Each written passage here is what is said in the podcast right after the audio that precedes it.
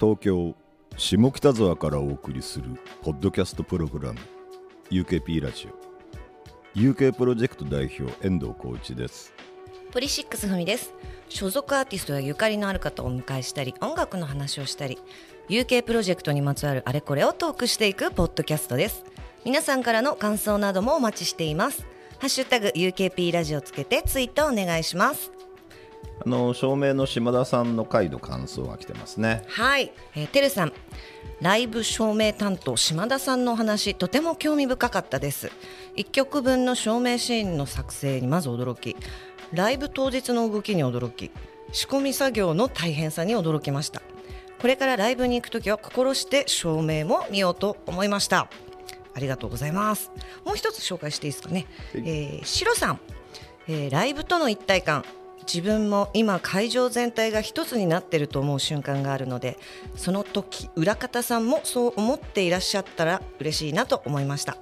照明さんになるための具体的進路や良いこと大変なことなど率直な話を伺えてとても興味深かったです。ありがとうございます。なるほど。うん。やっぱみんな知らないよね、まあ、私もですけど、まあ、知らない。ね。僕も知らないです。ね、はい、あの、うん、ツイッターのアカウント見るじゃん、うん、シロさんとか完全にアレキサンドロスじゃん。そうですよね。こうもう字で見るとね。僕のフォロワー大体こうふみ十六十六グラムとか、こう一十六大体十六ついてる。だもうわかる。はい、てるさんのこのアイコンも拝見するとこうなんかバイザーしてるのかなとか、ね、あ本当だ。あ本当だ。そういうのでわかりますよね、はい。ありがとうございます本当に。はい、さて今回は音楽の仕事の話、音楽と人編集長の金光博文さんが来てくれました。よろしくお願いします。お願いします。お願いいたします。お願いします。UKP ラジオ金光さんは音楽と人の三代目の編集長だってわ忘れちゃったんですよね。忘れちゃったんですよ三代目だ三代目ですよ。なるほど。三代目がもう二十五年もやってますからね。すごいですよね。千九百九十八年に就任。うん、すげえ。ねすごい。ようこの長くもやってますよね編集長。そう、ね、どうかしてますよねでも本当に。そうですね。まあライフワークですねこれね。ここまでライフワークですねもうですね。逃げようがない逃げようがない。はい僕多分ね金光さんは俺結構はっきり覚えてるんですけど、うん、あのシロップのコピーが出た時に、うん、いろんな音楽誌があってでこのなんか音楽と人ってあんま知らなかったんだけど、いやいやいやいやあのエディトリアルデザインがすげえいいなと思って、なんかあここなんか、まあ、写真とテキストの関係なのかな写真のやり方なのかなすごくいいからあのシロップ乗せてくんないかなと思って初めて行ったような気がするんだけど、うん、合ってます？僕そこへんそれはあんま覚えてないですけど、はいはい、遠藤さんの中で僕 B パスの時合ってます。僕 B パスで最初行ったんですけど、あそういうことか。そうですよ。じゃあ先に B パスの時ねなるほどなるほど。それは合ってますね、B パスで餃子大王のプロモーション受けましたよ。あじゃあもう完全に合ってますね。ちょっとごめん。ああって言うと餃子大王に悪いから。そうねそうそうなんです。あーんじゃなくて。そうなんですそうですよ。そうですよ。なるそほどっか。一番最初の印象はそれですよ。あそれ忘れてた。もう今でも覚えてるのは僕ペイペイだってコラムやってたんですよ、はあのペイペイがその B パスの後ろのコラム、はい。勝手に受け渡られるんですけど、まあなんか仕込んだようなネタになってますけど あの要するにこうなんかその時になんか大きいもの食わせようみたいなコーナーがあって、ん。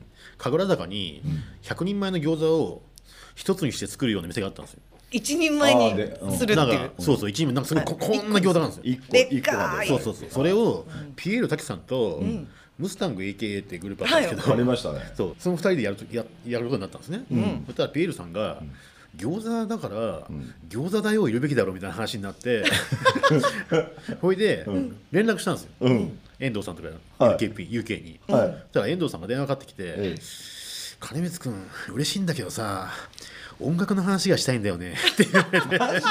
かっこいいな。なんだそれ。パリッとしてますね遠藤さんほいでそれをあれ？それを滝さんに言ったら「餃子だよ」が音楽の話？っつってなんかすげえなんか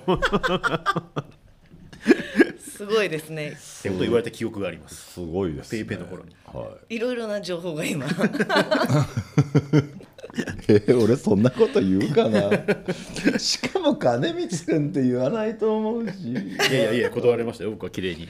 えー。そうだったんですね。まあでもそれぐらいから UK さんとはずっと付き合いがありますんで、まあその頃はまだ全然下っ端でしたけど、餃子大王初初期初期の頃は電気グループと対バンしたこともあるんですよ。だから認識あるんですよ、でしょうね、はいでしょうねまあつまり人生とも対バンしたことはあるっってていうことですね。すごいい話だ。えふみちゃんは？私最初お会いしたのいつだろう、うん。林の方がもうずいぶん先にお会いしてて。そうですね。ポリシックスとしてはもうね。ポリはもう、まあ、僕担当じゃなかったんですけど、ずーっと、まあ、単行本も出させてもらったし、ねですよね。そうなんですよ。だから一番最初は本当いつなんだろう金光さんにお会いしたのは結構後になってからだと思います私は、うん。だからそれこそうちではい。イベントやって、あの爆竹と、はい。ポリシックスと毛皮のマリズやった時、はいはいはい。だったりうちあの最近やってないですけど、あの毎年新年会やってたんで、新年会来ていただいて、うん多分。とかあそう。いう時にお会いしてるのが一番最初だと思いますよですよね、でもそれ以前でもその林結構前の林の連載とか、はいはいはいはい。ねありますよね僕ポリは本当にあの平林って担当がいたんで、全然僕からなかったんで、うん。ほぼ任せっきりだったんで。でも本当相当前からお世話になってます、うんうん。まあね、まあ音楽と人はですね金光さん、まあポリシックス以外にも相当やってもらってますけどね、いやいや。うん。いやそれぐらいいいバンドがいっぱいいるということですよ。いやいや。いやまあ最近まあ銀杏とかもよくやってもらってるしそうですね。はい。シロップのヘルシー、ヘルシー20周年ですけど、ヘルシーリリースした時のインタビューの話が面白かったっていう話を、まあ、はい、面白いというか地獄でしたね地獄。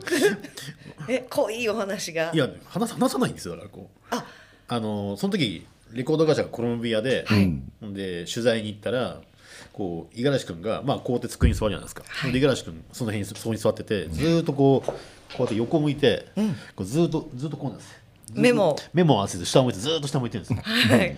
で下向いてんのにマネージャーと担当が「じゃあよろしくお願いします」って言われて。それでテレコ回したらそこから1時間半、2時間、ほぼ無言。何を聞いても帰ってこない。おお 何聞いても帰ってこなくて、途中であのマネージャーがしびれ切らして「あの中畑中畑君呼んで中畑君」中畑君そんでまで携帯ないから、はい中畑君多分スタジオか家にいるから電話してっつって、でなんか1時間後にはい中畑君がやってきて「何何どうしたの?」でそこに座らされて「インタビューやるから」っつって。でマネージャーに言われて「えー、何俺何も喋れないよ」っつってで「ガッチャンガッチャンちゃんと喋ってガッチャン何どうしたの?」って言うんだけどずーっとこう下向いてこう何も喋らないいやー恐ろしいもう超地獄それがまあもう3時間ぐらいず3っと時間ずっと続くんですよずーっと続くんですよいやー。まあいい話ですよ今考えると。それがこの間、家の整理をしたら、はい。膨大なその時まだカセットテープで撮ってたんで、膨大なカセットテープ出てきたんですいろいろインタビューテープが、そこにあの「シロップ五十嵐ヘルシー」って書いてあって、はい。なんかそれが3本ぐらいですよ。ああこれあれかなって聞いたら本当に無言なんですよ。ずーっと無言、えー今日はよろしくお願いします。あのヘルシーってアルバムがつってずーっとなんかシーン 時々ライターとかカシャンぐらいするだけもう心が痛くなりますよね。あー辛い。辛いですよあのインタビュー。まあでも今考えればちょっといい思い出ですけど。今思い返したってことですか？いや今思い返すと。いやあの時は地獄だったなと思いながらこうまあそれぐらい五十嵐君があれですよね。いろんな考え込んでた時期というか。まあそうでしょうね。いや俺もそれはそれはさすがに見たことないよ。うん。うんうんへえ なかなかしびれますよねでも。だってあの時コロンビアのうん。かいあのあここの間出た書かせていただいたあのヘルシーのはいはい。あのライナーにも書きましたけど、ええ。コロンビアの3階ぐらいに、ん。なんか変なスタジオを作ってそこでレコーディングしてましたよねずっああとそうですね。部屋ですね。あれ部屋ですよねあ遠藤さん見られましたあれ。うんなんか見ました。はい。強引に作ってましたよねスタジオあそこに。へえじゃあもうずっとそこで作業してみたいうん。だと思いますよまあ20年前だからやっぱり一つのアルバム作るのに500万円とか1000万円とかかけてる時代だったからね、まあ、今今考えればそれぐらいかかってそんますけど、うん、そんな予算かけてらんないから。まあ、まあ会議室みたいなね。部屋を改造したり改造して。はい、すごい時代だったな。なるほどな。本当いろいろありますね。いろいろあります。本当に。そんな金光さんのキャリアのスタートとかお伺いしてもよろしいですか、だから僕は大学卒業してえっ、とあでもその前僕大学3年にロッキンを受けてますね。おおあそうなんですね。鹿野さんと一緒に受けてます。おおで面接してますね。あの渋谷さんとか。なるほど。山崎さんと面接してますね僕。えマジ？僕初めて聞いた。私も知らなかっただってあの時目の前にん。渋谷陽一山崎陽一郎佐藤健、ん。あ誰だっけな？あと2人いたな。うんあと2人並んで面接されて、ん。僕その時大学2年大学3年生だったんですけど、はい。受けに行ってはい。でもその時になんか僕写真好きだったんですよずっと。はい。あの写真をまあ写真部にも入ったし写真撮ったり構成するのが好きだったんで,、はい。でその時のロッキンオンジャパンってすごくなんかまあファッションのカメラマン使ってて、うん。あのそれがもうすごい新鮮だったんで、まあ、すごくこれいいなと思って、大好きで買ったんですよずっと、だからこういう雑誌やりたいなと思ってそのロッキンを最初に受けて、でそこ落ちたから最終面接で落ちちゃったから、でまた1年学校行ってでどうしまあネタみたいな話ですけどどうしようかなと思った時に好きなことしかあんまりやりたくなかったんで、えっと、新興ミュージックを受けて、はい。あとあの全日本プロレス受けて僕プロレス大好きで、は全日本プロレスを受けてちょうどあの天竜源一郎があのっていうプロレスラーが、はいはい。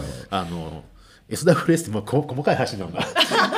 えそれそれええそれあのメガネスーパー関係。あそうです。よくよく知ってますね。ねよく知ってますね。そう、はい。でいなくなっちゃったから、はい。なんか助けてあげなきゃみたいな感じの気持ちになって、で受けに行ったんですよ、あと動物。助けに行くの？いやだからこうほら いやなんかほらお手伝いしてなんかこう全日本プロレスをなんか救わなきゃみたいな気持ちになって、はいほんであと動物好き好きだったんで東京動物園協会っていう、はい。あの多摩動物園と上野動物園と葛西臨あの葛西の水族館はい、の仕事をするにはその動物園協会を受けなきゃいけないんですよ。動物協動物園協会を受けて配属されるらしいって言って、はいはいはいでそこを受けてその3つ受けたら、あの受かって、ぜ3つとも受かって、さあどうしようかなと思って、うん。うん考え考えたんだけどまあ同級生とかに、あの聞いたら「新興ミュージックいいんじゃない？写真撮れるかもしれないし」みたいな感じで。言われて新興行きました。これはそうあの若いリスナーのために言うとそのロッキンオンを受けた時ってロッキンオンジャパンない時だよね。いやいやありましたよ。あった。あったけど大き大きい半径でああはい。あのまだ増刊号扱いだったのかな？うん。2か月か3か月に1回出てた。はいはいはい。だった気がします。なんだまあ主力は洋楽史。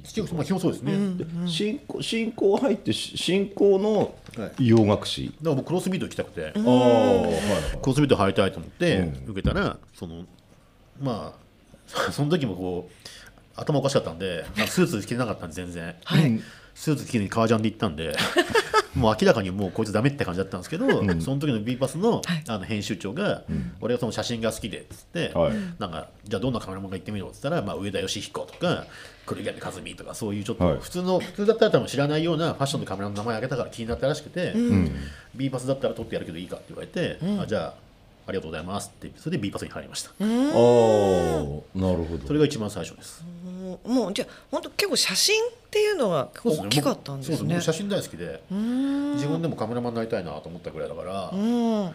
多分それでこう多分それでなんか編集長にはひかなんか引っかかったんですね。なんかこう、ん。そんなこと言いやついないからっていうんで、多分それでこうこの業界に入ったようなもんです、おそらく。うん知らなかったです。そうなんですよ。なるほど。カメラ写真好きだったんですね。そうですよ。ね遠藤さんご存知でした？知らない。ね。いや後になんでカメラマン好きが後にねちっこいインタビューをする人になだってそもそもインタビュー好きじゃないですもんだって。俺 えちっこい。いやねちっこいですよね確かに。それは認めますねちっこいですよ。そうか。好きじゃなかっだって B パスとかってそのあんまりこう編集者がインタビューするような、あの文化がないんでむしろこう編集者は黒子だからあのインタビューなんてするなみたいな感じだったんですずっと。たああライターライターで立てるみたいな感じ。ありましたよねもうそんなもううん原稿書く余裕があるんだったら、なんかいろいろこういう写真撮りたいとか、こういうインタビューをしましょうとかいう企画を考えろみたいな感じの社風だったんですか、うん。ね。だからインタビューなんてこう自分がこんなにやるとは思ってもいなかったです その時は。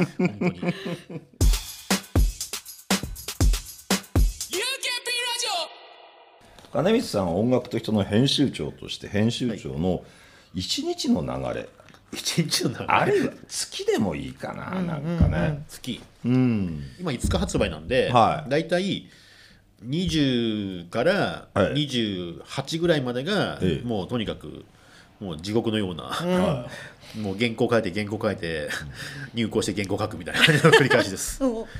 その時期が一番忙しくてそれが終わると、なんかちょっと楽になるんですけど、その時にまあ今度まあ当然ですが、まあ、ライブ行くのことまあいつも交流中もライブ行ってますけど、はいはうんとまあその期間にちょっとインプットはできるだけするようにして、それで大体また5日ぐらいから取材が始まってみたいな感じのずっとその繰り返しです。だからこうまあその氷5日発売じゃん、でさうんなんか心配になるぐらいまで引っ張ってる 心配になるぐらい。そうですよそうですよ。ねえもう月末だけどみたいな。そうそうそう。だからなんかね、雑誌ってね、めちゃくちゃ頑張るとすっげえ早く印刷できるんだな 思うことがある、1日とか2日とか？いや。まあ、するのは1日2日ですよ。でもそれを、まあ、あの届けると、いう。うん、あのなんだっけ？あの納納納本しなくちゃいけない、はいはいはい。取り次ぎに、そうですね、はい。で取り次ぎに入ってから取り次ぎが書店に流すじゃないですか、えなんでなんで今間に合ってんだっけなっていう時ありましたか？まあいろんな方法が方法ってのは失礼ですけどあるあるっちゃあります。うーんまあどうにかなってるだけですけど。本当は本当はいけないんだと思いますけど。本当はいけません。そうなんですね、はい。締め切りってでもなんかちょっと恐ろしい言葉ですね。えそれはでもミュージシャンもありますよね。締め切りってやっぱり。ありますけどその毎月必ずこう来るっていうあれではないので。そうですよね、うん。俺もなんでこんなことを25年かける12か月 ずっと続けてんだろうとちょっと冷静になるとおかしいですよね。どう考えても。恐ろしいなって思います、ね本当恐ろしいですねその間に今だとねムックがすごい入ってくるもんね、そうなんですよ。んそっかそっかそっか。まあ、ちょうど今その単行本作ってて増刊作っててっていうのは今全部一緒にこうかぶってる時期なんですけど、そういうのがあると結構もう、はい。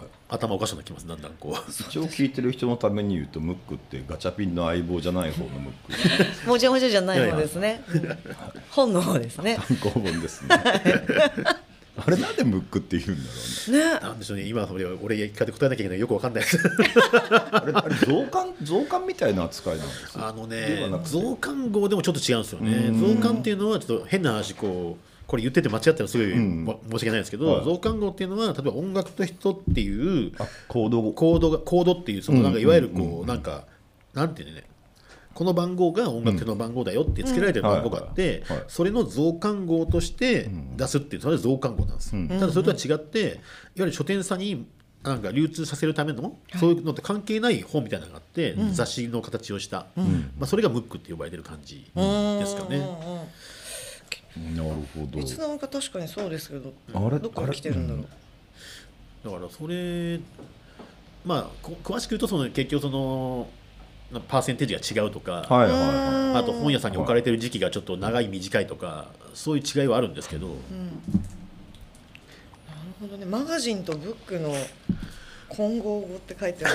本当？いあーマガジンとブックの混合だねなんかね。うん。今。今 M がつくブックだね。まあ、だから本、あの単行本みたいな流通と同じなんでしょうねきっとある意味ある意味では。うん、雑誌と書籍を合わせたような観光物って書いてあるんですね。あそういうこと確かにそうそうだそうだそうですね。るほど、あれやっぱり、へあの部数ってどうやどうやって？生々しい。いやいやいやいやそんなこと言うんですかここ。聞きたいじゃん。いや違う違う違う。一般論とし一般て論。部数ってやっぱまあまあ例えば音楽の人とかは、うんまあ一応安定した部数があるわけじゃないですか,、まあ確かに。でもうわ今月これだからみたいなので、ちょっとなんと積み増ししたりすることってあるんですいやしますよ。全然しますよ。おおなるほどだねって最大、まあ、はっきりとは言えないければ、何倍みたいなことでいいけど。3倍4倍の時ありますよ。へえそっか。ただその、また細かい話ですけど、取り次ぎさんはいろんなもうずっと何十年にわたってデータを持っているので、はいはいはい、あのこれだったらそんなにいかないんじゃないとか、なるほど。これだったらもっと詰めるんじゃないとか、そういうのを営業と交渉するんですよ。はあ。でこっちはこっちでこのいやこのタイミングは例えば、まあ、シロップ。うん。実はこういうネタがあるから、すごいあのニュースになって売れますよみたいな感じの交渉をして、じゃあちょっとこれぐらい上げ上げてみようかみたいな、はいはいはい。そういうのでこういろいろ交渉してやる感じです。そう。なんですね。僕が言うのもなんですけどやっぱモーサムトーンベンダーを表紙にした時は勇気あんなと思って。いや本当ですよね。今から。俺は何をやってたんだろう。あれ？そうですよ。うちはモーサムを表紙にした雑誌ですからね。胸を張って言いますけど。取り次いでる人それ何って言わなかった。そんなことはないけど。ちゃんと説明しますから。でも統一決もちゃんとほらやりたいものをやるっていう雑誌のスタンスも分かっているから、それはそれで認めてはくれますよ。ただし、それをな狂ったような部数載せるのはちょっとやめてくれみたいな感じになるから、うん。結局部数載せて売れないと取り付けの方損しちゃうから、それはやっぱちゃんと適正部数でやりましょうねみたいな感じにはなります。それってそっか決まってるものじゃなかったんですねね常に何万部出てるとかそういう感じじゃないですよ。うーんなんかね、まあ、独占インタビューとか取れるとやっぱいいじゃないですかね、そっかそっか。まあそうですよね。そうなんですよ。金光さんがはい。インタビューする上でですね、インタビュー嫌いって言ってましたけど。嫌いですよだから本当に。いつも緊張してるんで僕本当インタビュー前って本当に。緊張してすげえ緊張してますよもうタバコの量増えるし。そうね。もうとにかくできればしたくないです本当に僕。意外ですね。本当本当でもでもいやいやこれは俺がみたいな感じないな。いやありますよ。あなんだ？あるんだいやあるけど、本来ならしたくないから考えますよ。五十嵐君やるんだったら誰がいいかな、う んやっぱ俺か。まあそう。ねでもなんかし新人とかね、はい、うん。そうなんだとじゃあもうあの後輩だったり、ライターさんだったりに振っていこうかなって気持ちもあるんですけど、あのいかんせん好きになってやってしまうので その辺の癖が治らないんですよね。なんか本当になんかもなるほどね。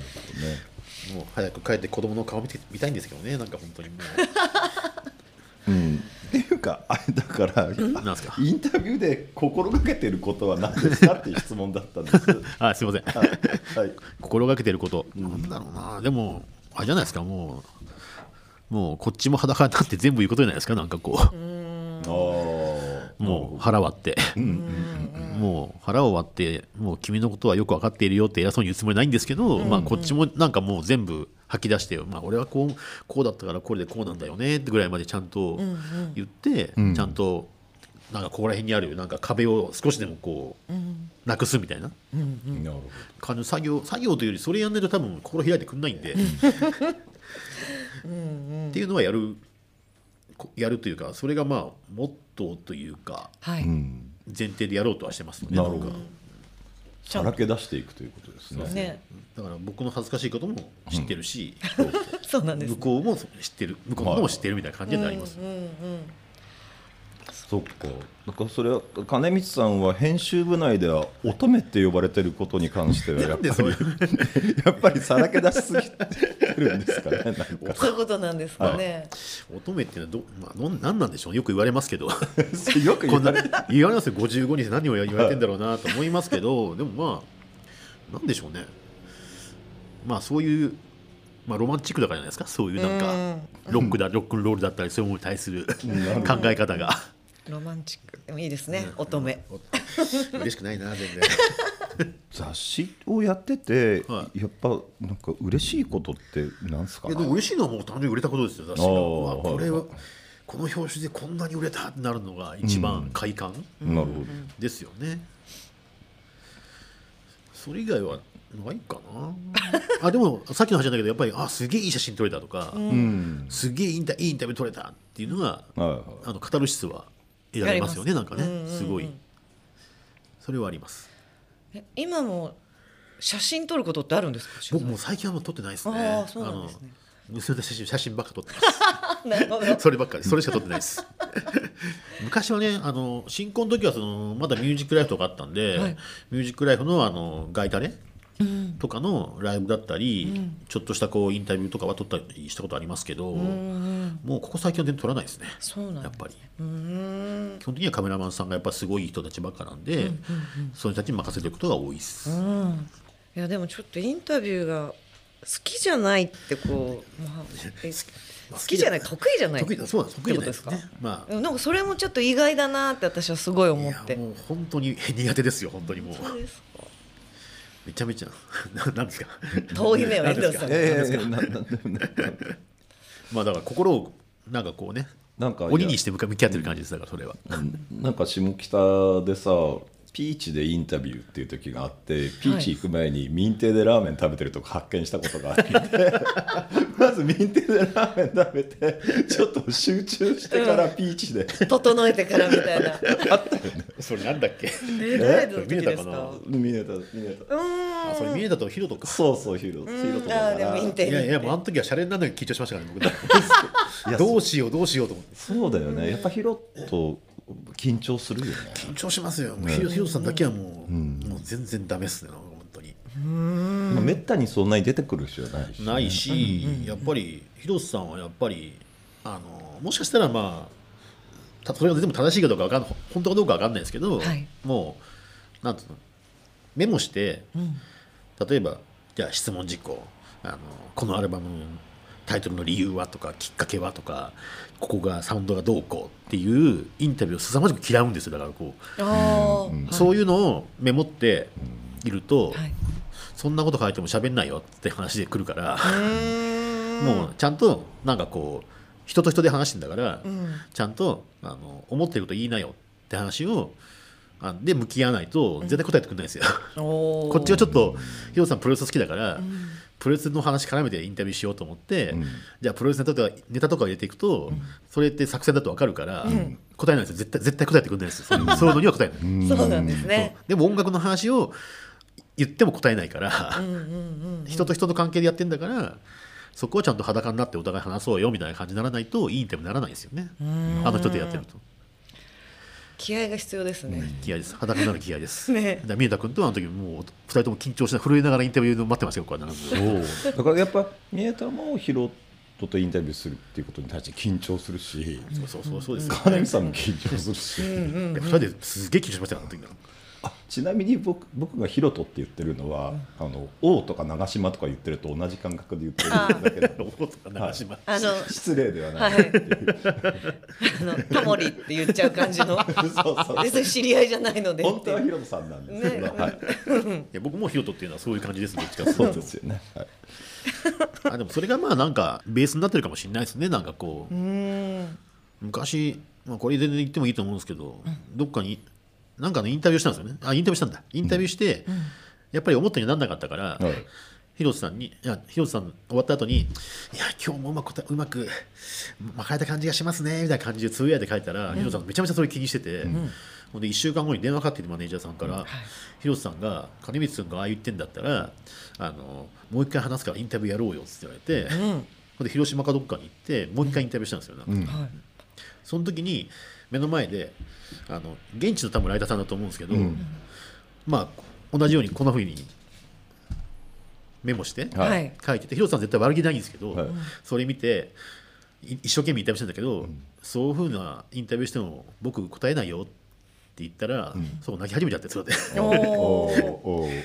でもそういうのに対してやっぱすごい優しく「いやそういうつもりじゃないんだよ」って話をして、ずっと一からちゃんと答えてくれる人だからあの人は、そういうところはすごくやっぱり何度も言うけどあの人と人なんだから、ちゃんと向き合って話しなきゃ会話にならないからっていう前提があると思うんですよね、ちょっとうまくいってないけど、多分それがまあさっきの話に戻りますけど、多分僕のインタビューの前提には多分あるんじゃないかなとなんとなく勝手に思ってます。うん。うん。なるほど。あでも見えたでやりましたね対談ね。うん。あの時終わった後に、見えたと、そうだあの後あの後もまた見に行ったのこれ そうだ。そうだあの後また見えたが終わった後にまたに「金光さんちょっと飯食おうよ」って言われて民邸行って民邸で2階のあそこまで座って、二階のはい座敷ね、あはい。のチャーハンとラーメン食いながら「俺ヒロトに会ったんだよね」っつって言うから俺も「あったね」って言いながらこうずっとラーメン食っていいよ。ねめっちゃいいっすねそれ緊張したねって緊張したなって感じをずっとしてた。めちゃめちゃいいですねそれ。懐かしいなあれ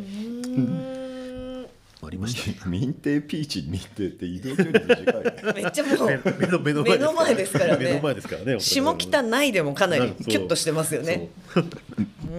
さっきなんかん達成感がある話は聞いたんだけど、あの失敗したなって思ったことってある？失敗失敗何を失敗っていうか分かんないですけど何でしょうね、なんだろう。失敗失敗。でもやっぱりなんか失敗っていうかこうなんか力が足りなかったなと思う時はありますよね。なんかこう、こんなに大好きで推してたのに、なんか言い方悪いけど売れなくて解散しちゃったとか、はいはいそういう時はちょっとなんかすごくなんかもうちょっとちゃんとやれやらなかったのかなっていう気持ちにはなったりしますよね。なんかすごく。そう。そう。それがなんかここら辺に引っかかったりすることはちょっとありますけど。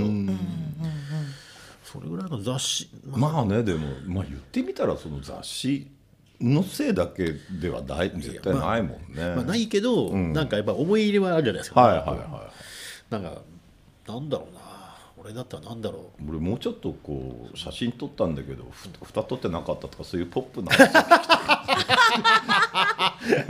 それ俺の失敗じゃないしなそれそうですね。まあ的な的な。あのテレテレコが回ってなかったテレそれはそれはありますよテレコ回ってなかったらありますよ、本うんあるんですね。ありますありますあえのその時ってどうするんですか？えーっと 言い方は悪いですけど、うん。えーっと多分これはもう一回インタビューできるだろうって人にはこのマネージメントの作りでも悪いですけど、すいませんちょっとテレコで取れてなくてもう一回って言い方しますけど事実をと。これはシャレにならんな時は、まあ、僕いいつも撮り終わった後に聞き直すんですけど、帰り際に、あやべえってなったらもうそこからどっかにこもって記憶をもとに全部書きますよ。忘 れないうちにすねぐもうとにかくとにかく全部記憶の方にバーンとこうしてこうだったはずだみたいな感じで原稿書きます。恐ろしいですね。それもまた。まあでもあんまりひどいことになった記憶は僕はないです。そんなにはないです。うんそれはないかな何かあったっけなあでも進行の時に、あのそれこそセントラル67っていうデザインがいいっておっしゃっていただきました、はい。木村君とはい。まあ、彼もかなり面倒くさいやつなんですけど。そうっすね。すげえ面倒くさくて、で喋んないもんねあの人ね。喋んないですね。よくコミュニケーション取れてるなって。でももう付き合いが本当だから僕最初のに3年はい。やって、その間10年12年ブランクあってその後もずここ10年ずっとやってるから、最近なんか夫婦みたいな感じでうちはこう使い打ち合わせすると「あれいいよね」つあああれね」って感じが通じる時があります。木村君とは。ああじゃない。いや超えちゃうおお互い55だからね。55あーっていう。なんかなんかでもちょっとその絵が想像できるなと思って。でもアシスタントの子から「なんか何ですか？よく分かりません」って言ったけどちゃんと分かってるんですちゃんと分かってるああれあれあれあれねあれ分かる分かるってやるんですけど彼が最初にやっぱりこう力入れてるから結構なんだ色はい。を全面にこうなんでしょうね。普通まあ文字で黒ですけどそれをじゃあ黄色っぽい色にしてはい。もうじゃあ印刷しようって感じでバーンってやった時に指定を間違えてこれ木村君のせいじゃないんですけどはいはい。指定を間違えて本本が上がってきたらもうあの文字がもう真っ黄色で全然見えないんですよ全てが。あ黄色の上に黄色が乗っちゃったのねそうそうそうそう。文字が全然見えないんですよこれ。うえーってなって。それがもう製本されてミッシェルが表紙だったんですけど製本されて上がってきた時のモノクロページが全部そうなってて、うわこれどうしようってなったのはありますよね。やっべこれどうすんだってなってそれでさっきの遠藤さんの話じゃないですけど印刷会社にこれどうしよう事故だよねどうするどうするでもこれ俺がこう言ったけど担当もこれチェックしたのまずいんじゃないって話をしたら印刷会社さんがもうそこから速攻ですり直して製本して2日間でできました本が。間に合ったんですね。間に合う間に合うんですよそれが2日間で。っていうこともああるけど。る。こともこともあるけど。そうこともあることもあります。でもそんな真似しちゃいけませんからそうですよね。真似しちゃいけません。UKP ラジオ。編集部には何人かいらっしゃると思いますはいはいはい。が今何人ぐらいいらっしゃる今何人だっけ？12345人うん。かな、スタッフを採用するときに金光さんが大切にしてることってどんなことですか？いや僕最後写真ですよもう写真。写真。写真写真とか映画、はい。ライブよりもだから、音楽好きっていうのも大事ですけど、やっぱり編集だから、やっぱり映画とか、あのそういう、まあ、サブカルって言い方好きじゃないですけど、まあ、映画、あと写真、はい。そういうのどういうのを見てるかっていうのをすごく気にしますよだから。だからうち、なん20年いやね10 15年ぐらい前に、中卒の女の子がやってきて、あのどうしても入りたいんですっつって、あの公募した時に、はい。ほいで面白そうだな。文章あの歴史がすごい面白かったから、読んでみようと思ってメールしたらこういうのが作りたいんですって出してきたのが、あのスイッチのはい。パンク特集っていうのがあって、それのなんかボロボロになってるんですよもう表紙とか中身が。でもこういうの僕私パンクが好きでこういうのやりたくてって言って、出してきたのを見てあお前採用みたいな感じになる感じ。ああなるほどなるほど。そういうのもちゃんと分か分かってるというか好きなやつがやっぱりなんか記憶に残るので、はい。なんか真面目ななんか原稿を書いてきたり、なんかやつだとあんましこうピンとこない感じの方が多いですよねなんか。うん人としてなんか興味があるというか、まあ、興味があって、まあ、でもそこまでなんか、ねスイッチのあんなパンク特集も、多分金なかったんでしょうね、それずーっと見てるって分かるから、あれ見てたら、ボロボロ具合で。ボロボロボロ具合で、これすげえなこいつすげえなと思って、うんあまりにもすごすぎて2年で辞めちゃいましたけどね。あそうなんですね。すごすぎちゃったんですね。で辞めるっていうかなんで辞めんのっつったら、なんかラオスに日本人学校が作りたいっつって。ラオスに日本人学校作る？これでラオスに行っちゃいましたね、なんか知んないその後どうしてかいまいち分かんないですけど。すごいですね。いやすごいあいつはすごかったな、やっぱ印象に残ってるんですね。いや残ってますよ。あいつは本当に残ってますよ。あいつ残ったらすげえ編集者になっただろうなと思いますもん。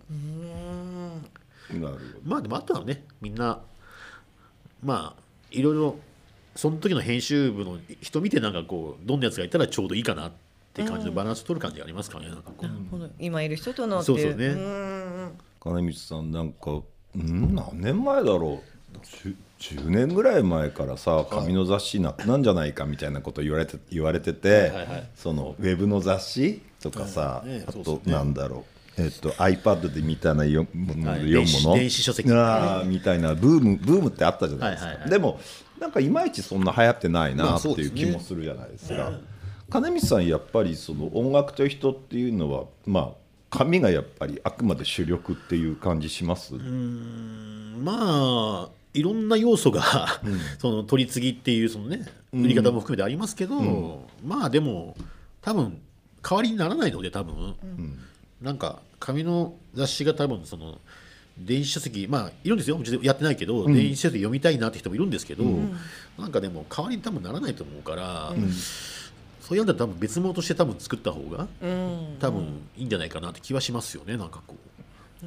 別物に。うん、なんかじょやっぱりなんかネット上にあるもので情報みたいな感じが強いから、それよりもなんか違うアプローチ、はい。ちゃんとなんかフィジカル的にめくれるとか、なんか肌触りがあるとか、あと写真もなんかね紙だからちょっと印刷はするからちょっと加工やっぱ違うんですよ。こっちのデザイン、あのデジタルと違うから、その匂い、みたいなものを大事にした方がいいと思うから、特にうちみたいなそのあんまり情報だけじゃなくて、そのそういうことなんかねねちっこく 攻めてなんかに人間味みたいなのを掘り出そうとしてるような雑誌は、多分今みたいなスタイルの方が合ってんじゃないかなとは思いますよ。なるほど、わかります。なんか。個人的には電子書籍とか見たりします？僕はしないですね。そうだな。僕一回その有線にいたことがあるんですね。一回その新興ミュージックがあはいはい。あのなくなるなくなるってまだありますけど、一回リストラされて、雑誌ごとなんか出なきゃいけなくて、雑誌をもじゃあどうしようって時に有線に紹介されて、で有線の中でじゃあ雑誌作っていいよって言って、あの作ってた時期があるんですけど、有線もその時にそのなんか楽天と協業して、はい。あの電子書籍やろうとしてたんで、そこでなんかうまくできないかって話もあったんですけど、やっぱなんかうまくいかないねこれはって結論にやっぱなりましたよねやっぱね。なんか。だからそれもあったしあんまり自分で見たことないですねあんまし。なるほど。漫画は、漫画は携帯 iPhone の方がいいかなみたいな。あー。漫画確かに私漫画は見ますね、ん。練習書籍僕漫画は読みます。あ確かに漫画は読みますねだから、うん。でもなんか文字を追うのはあんまりしないんですよねなんかこう。あ確かに小説とか文庫本とかの方がなんか、ねそれも世代かもしれないけど、ね、まあまあそうですよね。今の高それも校あるかもしれ生ぐらないいけど。の人はもう文字もね、スマホで見た方がいいですよね。って全然入ってくるっていう。ね。パターンかもしれないですもんね。だってうちもねやっぱアーティストとかでも、そのまあ例えば56ページのインタビューあるじゃないですか。ででなんか紙で紙いや紙めんどくさいからもう LINE でいいっすよっつって。LINE の長文ベタバリの方が 入ってくるっていう人たまにいる20代で。本当ですか？まあそうですよね。紙もめんどくさいみたいな、うん。まあ、うちもあれですよねこう初めて最近インタビューするような二十歳ぐらいのバンドマンとかに「じゃあこういう雑誌です」出して「ああ知ってます。でもこうやって読むの初めてです」みたいな多いですかねこう開いてめくってみたいな。そうか。まあ環境みたいなのもかなりありそうですもんね。慣れ親しんだ環境。うんうんうんそっか。紙の雑誌と電子書式の話ってなんかなんていうの？あのデータで聞くのとさアナログ版持ってるみたいな、そうですよねそういう違いなんかに違い似てるよね。似てる気がするやっぱり確か。にその匂いとか雰囲気とかも全部含めてのものと。ももうちょっと情報として欲しかったりするものとみたいな。だから多分雑誌もなんかそういうふうになると思うんですよねきっと、雑誌はアナログみたいなちゃんと保管して、ああいうところにちゃんとね本棚にちゃんと置いて、い置きたいものとして作るその必要性はい。が増えてくると思うし、逆にこう情報で良いものはどんどんどんどんそっちに流れていくものになると思うからその違いで多分生き残ってくるんじゃないですかねきっと。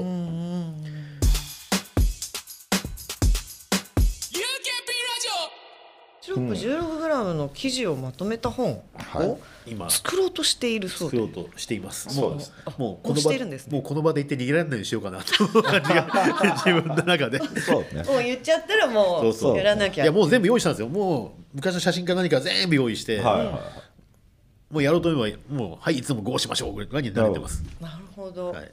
まあいついつできるかはねちょっとお楽しみそうですあね。ーいやもう、ね。でもじゃあやることはもう。うん、結構熱い熱熱い？え？結構熱い？かなりやったらかなり分厚くなりますよきっとだから。そっか、でコピーコピー以来ほとんど毎回アルバム出るたびインタビューして。ルバムはほぼ全なんか一個だけやってないんだよな。なんか。はいはい。一つだけリリースタイムでやってないのが1個だけあるんですけど、あとは全部網羅してるんじゃないですかね。でその他に別に CD 出てないあアルバム出てない時もやってたりするもんね。そうですね。特にあのあの復活後は？やってるし、まあ、ただあの解散インタビューと、その前のリリースインタビューのディレイデとかはいの間がすげえ入ってるんですよ。なんか知んないけど。ではありますけどでも貴重なあのなんとなんていうんですか？あの証言みたいになるから。まあそうですね、は多分どれも毎回インタビュー長いんでかなり分厚くなるような作ったらかなり分厚くなる気がするんですよね。い、それはね楽しみ楽しみですね。はい、あ金光さんあのアナログ版ね、ヘルシーのね、ん。20周年記念アナログ版っていうふうにライナーノーツ書かせていただきました。ありがとうございます。これなん。かすごく良かったです、いや俺もいい原稿だなと自分で いやいやでもなんかあのあのあの当時の空気っていうかね取り巻く環境がよだからはいまあぜひ買ってもらいたいんですけど、まあ買う余裕がない方はですね、そこそこだけ見てもらっても構わないので、はい、ぜひ。見てもらいたいです。はい。ぜひお願いします。ところで話は変わって金光さん個人としてやってみたいことって何かあります？やってみたい仕事でもうーんプライベートでも、やってみたいことなんかあるかな。やってみたいこと。なんだろう。スカイダイビング。スカイダイビング？やりたいですね。スカイダイビングやってみたいですね。うんうん。うんあと昔最近全然海外旅行してないんで。ああそうです皆さんそうです僕大学時代バックパッカーだったんで、あのリュック似合いそうっすね。似合うでしょ？そうなんですよ。リュック似合いそうっすね。いつもいつもリュックですけど。もうああいうのをなんかもう一回やりたいけど、まあ、子供いるしなと思っててやっぱりできないかなと思ったりもするんですけど、ちょっとやりたい気はしますよねなんかね。おーいいですね。でもバックパック。行くとしたら。えでもなんできなくないっすか？え？え？一泊二日ぐらいしかできなくないっすか？いやまあそうですけどやりたい気持ちがこうなんか、昔みたいにこうねアジア放浪したいなと思うじゃないですかなんかこう。それ1か月ぐらい編集長の代打立てないとできないじゃないですか。いやもう代打立てたいですよねなんかね。代わりに。立てられるのであれば。できないのかななんかそういうの。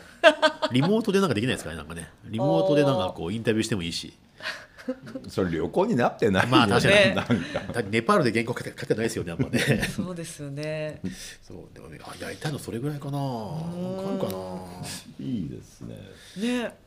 アクティブですねそれはとても。そっか。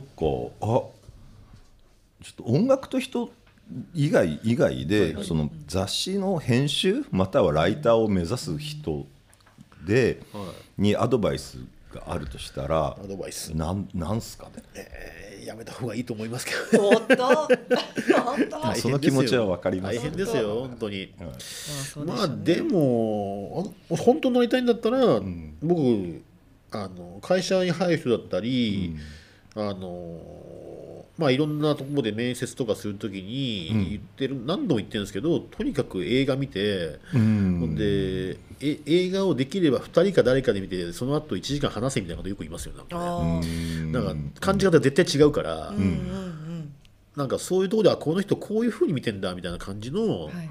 あのー感触、あ私これ緑だと思ったけどあの人黄色だと思ってんだみたいな感じの違いがなんか分かると自分のなんか中に入ってくるから、そういうのが大事かなと思いますけどね。それよく言うんですけどみんなね何もやってくれないですよなんか本当に 僕映画が一番いいと思うんですよね。みんなってどのみんな？社員のみんな？あノーコメント。早かったっすね今。ノーコメントまで。そうなんですよ。なんかでも映画映画映画と音楽が一番いいと思うんですよね。なんかライブ見た後になんかここ良かったよねみたいな感じのことを話し合う時間の方が一番なんかこう感性を磨けると思うから自分の視点だけじゃない何かみたいなのが入ってくるから絶対それやった方がいいと思うんですよね。そうっすねでそう僕だから映画でこの映画がいいよってよく言うんですけど、誰も分かってもらえないんですよその良さが。おーそうなんですね。そうなんですよ。全然ねやっぱりよく分かりませんってよく言われるんですけど、うん。でもそれでもいいなって感じがすごいするから、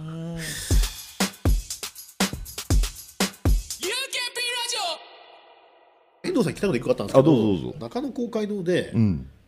僕うん。あのハナタラシとあーソドムとあー。ジェネス P オリジンのライブ見に行った時に、はいはい。あの時遠藤さんにいましたよね。いました。いましたよね、はい。そうですよね。あのねなんかちょっと僕直接見てないんですけど最近オキテポルシェさんうがん。ツイッターでよくその頃の話を上げてた時があって、うんはい、僕バイトで行ってました。あやっぱそうなんだ。な、はい。あれはスマッシュの公演だったんですけど、ね。サイキック TV っていう、えーね、はい。そうそう。あポリシックスも一緒に一緒のフェスに出てたよね。スペインで。バルセロナのフェスで。出てて、サイキック TV の来日公演が豊島公会堂で 3days だったかな、豊島中野公会堂でしょ。中野公会堂かなあって。で毎日サイキック TV1 日目花たらしあ一緒そういう最終日は呼んだ YBO YBO2 はい。行ってて、ね。で花たらしの時は僕も僕もリハリハからバイトだったんで行ってて。リハから入ったんだ。はいわあみたいな。ちょっとちょっとアンプの裏でガソリンなんだけどどうしようみたいな。怖いなみたいな。恐ろしいこれやべえな。え。そう。でまあまあちょっと花たらしはその時出演できません,、いやガソリン持ってきちゃダメでしょ。できませんっていう話になって。でその時前説したんですよ。前説ですよね、はい。今日ははい。今日は花たらしは出演できなくなりました僕しばらく経ってからその時一緒に行ったやつになんか「お前が仕事してるあの UK プーの社長ってあの時前説で謝ったやつだぞ」え？っそうなの?」みたいな。すごいですねその認識の感じも。そね。ああちょっとねしびれる現場でしたけどね。えでもバイトで遠藤さん行ってたんですか？それって。ばあまあ。バイトで前説するんですか？その。僕バイトバイト長かったんでバイトのちょっとチーフみたいな感じ。バイト長だってもう。チーフだったんですね。そうなるほど。遠藤君今日10人集めてきて「はーい」みたいな。なるほどなるほど。う。ん。なんか。あじゃあもうその場でのじゃあこう責任者というかそうです。とこだったん僕ですね。ら客だから「花と足は出ねえってどういうことだよ」ってもう先立ってるわけですよ客席は「なんでだよおい」っつって でもねこれはダメなんだよっていう。言う しかないっていう。そうそう。で、ね、長年のあれがちょっと気ですっきりしましたはい。そうです。昔に同じ場にいたという。あのそうねあの頃はやっぱりなんか、そうん、ちょっとなんだやばいバンドがいっぱいいたんで、はい。ですよねはいやばいバンドの話はいっぱいできるんですけど でもまあそれ今今ここで言ってもな聞かれたからいいそうね。はい。まあ奥手さんが喜ぶぐらいですからねそうですね。その頃の話は僕面識ないんでめっちゃしたいですけど、じゃあ今度奥手さんとじゃあバー作るんで そういう話しましょうかそれだ。